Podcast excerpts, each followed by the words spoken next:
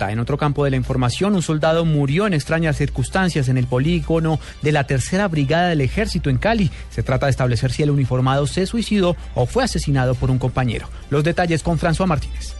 El uniformado estaba adscrito a la Policía Militar número 3 y fue identificado como Cristian Andrés Viveros Moreno, de 19 años de edad. De acuerdo con el comandante de la Tercera Brigada del Ejército, coronel Jorriba Monsalve, el hecho se registró en el sector de Polvorines. Se investiga si se trató de un suicidio o fue asesinado por sus propios compañeros. Pareciera ser un suicidio, pero pues habían otras tres personas en el sitio de los hechos. Se dispara un arma ya y se presenta este accidente o hecho que lamentamos el día de hoy. Estamos haciendo un acompañamiento a, los padres de este muchacho. La familia del militar indicó que el joven estaba feliz y muy contento con su labor en el ejército. Por eso descartan el suicidio. Desde Cali, François Martínez, Blue Radio. La Fiscalía General de la Nación imputará cargos contra el principal testigo del caso de la exrectora de la Universidad Autónoma del Atlántico, Silvia Guete. Ampliación de esta noticia con Carlos Alberto González de acusador a acusado. Así pasó ahora el excomandante, el paramilitar Ignacio Ferro alias Don Antonio, quien servía de testigo de la Fiscalía en contra del juicio que siguen a la rectora de la Universidad Autónoma del Caribe, Silvia Guete, y su abogado Arcadio Martínez. Según las investigaciones, este es paramilitar mintió a la justicia y ahora será imputado por el delito de falso testimonio. Así las cosas, el juicio en contra de la rectora por el asesinato del ganadero Fernando Cepeda quedará sin sustento, ya que pasaban las investigaciones, eran pilares claves de ellas este testimonio que hoy queda desvirtuado. La audiencia de este es paramilitar ahora por falso testimonio desvirtuando lo que había dicho hasta el momento se realizará en próximas horas en el eh, complejo judicial de Palo Quemado. Carlos Alberto González, Blue Radio.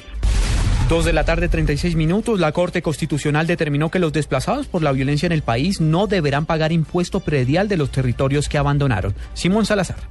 La Corte Constitucional con ponencia del magistrado Mauricio González Cuervo determinó que las personas en situación de desplazamiento no tendrán que pagar el impuesto predial de los territorios de los cuales se vieron obligados a abandonar. El alto tribunal llegó a esta decisión luego de estudiar el caso de un hombre quien desde el año 1997 tuvo que abandonar su propiedad por la violencia existente en el municipio de Santa Fe de Antioquia y a quien la Secretaría de Hacienda le estaba cobrando el impuesto predial, argumentando que el municipio solo tiene previsto la exención del pago por un término de 10 años y no contempla la posibilidad de exoneración a los predios despojados de la población desplazada. Sin embargo, tanto para la Defensoría del Pueblo como para el Alto Tribunal, la decisión de cobrar el impuesto predial a la población desplazada vulnera sus derechos al mínimo vital y a la vida digna porque no tienen los recursos económicos para sufragar el valor del impuesto y por lo tanto pueden perder la propiedad del inmueble. Simón Salazar, Blue Radio. El Congreso de la República evaluará la situación de cierre de frontera decretado por el gobierno de Nicolás Maduro. Catalina Ortiz. El representante Efraín Torres, integrante de la Comisión Segunda de la Cámara, donde se desarrollará este debate de control político por el cierre nocturno de la frontera colombo-venezolana, aseguró que hasta el momento la canciller María Ángela Holguín, los ministros de Defensa Juan Carlos Pinzón, de Comercio Cecilia Álvarez y del Interior Juan Fernando Cristo confirmaron su asistencia para buscar alternativas y evitar las pérdidas de los comerciantes de la región. ¿Cómo es que se va a hacer el cierre y por qué? Si solamente es en un lugar y hay 2.200 metros de frontera. También analizar el tema de qué tanto se perjudica a la gente de la región y más bien hacer un control en el tema de impuestos y qué es lo que está dejando pasar, el tema de la gasolina, el tema de tantos productos que se comercializan en esa zona entre La Guajira, entre el norte y Santander. El debate se desarrollará este martes a las 9 de la mañana y los ministros deberán responder un cuestionario encaminado a establecer las causas del cierre y el perjuicio que provoca en la población. Catalina Ortiz, Blue Radio. Dos de la tarde, 38 minutos. El gobierno determinó una nueva partida por 120 mil millones de pesos para impulsar el sector agrario en el país. Detalles con Lexi Garay.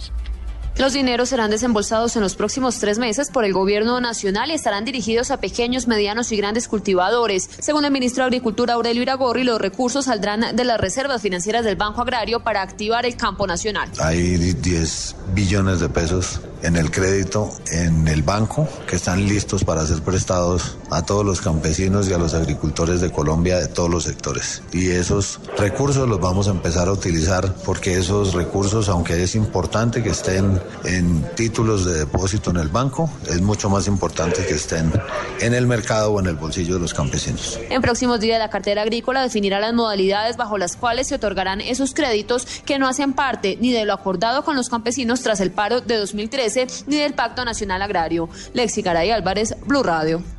Y en noticias de la salud, el linfoma o cáncer linfático es la séptima causa de muerte en Colombia.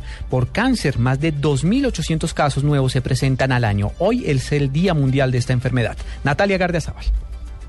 En el país, cada año, 2.802 personas son diagnosticadas con cáncer linfático. Así lo manifestó Yolima Méndez, directora de la Fundación Colombiana de Leucemia y Linfoma, quien además reveló que los síntomas van desde inflamación en los ganglios por más de 15 días hasta la pérdida de peso sin causa aparente. Cuando tenemos un linfoma, al contrario de la inflamación, los ganglios aumentan de tamaño y se prolongan en el tiempo más allá de lo normal. Una fiebre persistente sin causa aparente, una fiebre intermitente que va y viene y que no se encuentra exactamente cuál es la causa. Es un síntoma también frecuente la sudoración nocturna, es una sudoración que no es normal, es una sudoración profusa, abundante, la picazón en la piel, fatiga, cansancio, todos estos síntomas pueden hacer parte de un cuadro de linfoma. Méndez aseguró que el linfoma es un tipo de cáncer tratable con medicamentos biotecnológicos y quimioterapia. Señaló que existen más de 30 tipos de linfoma. Natalia Gardea al Blue Radio.